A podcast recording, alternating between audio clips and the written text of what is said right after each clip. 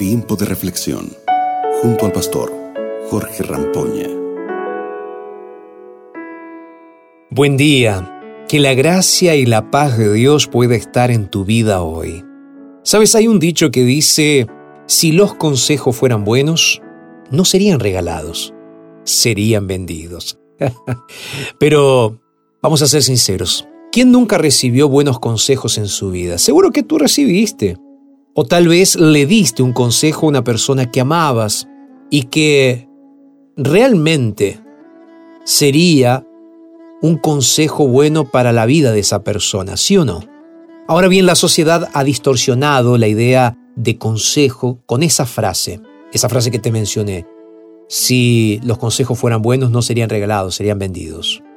Pero yo creo que sin duda hay muchos consejos que son buenos y para toda la vida. En el libro de Deuteronomio capítulo 5, verso 29, la Biblia dice así, Oh, si siempre tuvieran un corazón así, si estuvieran dispuestos a temerme y a obedecerme en todos mis mandamientos, entonces siempre les iría bien a ellos y a su descendencia. Sabes, en este texto Dios está aconsejando a su pueblo. Es que el pueblo de Israel le pidió a Moisés que hablara con Dios para descubrir lo que él tenía para decirles. Pero sabes qué? El Señor ya le había hablado a Moisés. La gente había escuchado muchas cosas y en teoría ya las sabían, pero eran pocas las veces en que realmente ponían en práctica las palabras de Dios para sus vidas. Es más o menos como nosotros, ¿no es cierto?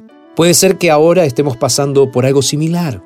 Quizás hayamos escuchado consejos, historias y orientaciones bíblicas, pero ¿no será que algunas veces hemos convertido estas historias, estas enseñanzas en simplemente teorías y no en práctica? Creo que lo que define un buen consejo es su origen. Cuando el consejo proviene de un amigo, un pariente cariñoso o alguien que parece amarnos, seguramente ese consejo se escucha de manera diferente. ¿Puedes imaginar cómo es un consejo de Dios mismo entonces, que te ama, que quiere lo mejor para ti? Como dijo el Señor, todo te va a ir bien si sigues mi consejo. Así que, si me permites un consejo, sigue el consejo de Dios para tu vida en este día.